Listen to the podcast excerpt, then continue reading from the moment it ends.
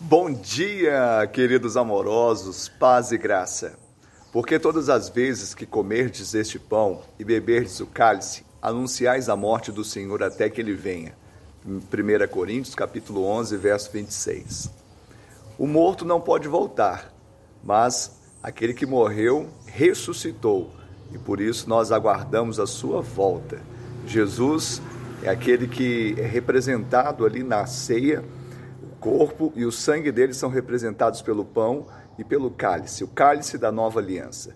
A verdade, a ceia fala daquilo que aconteceu, mas também fala daquilo que vai acontecer. Jesus voltará e nós aguardamos a volta do Senhor, porque sabemos que essa é a esperança e dá sentido à nossa vida hoje. Que Deus te abençoe e te dê uma semana de vitória, em nome de Jesus.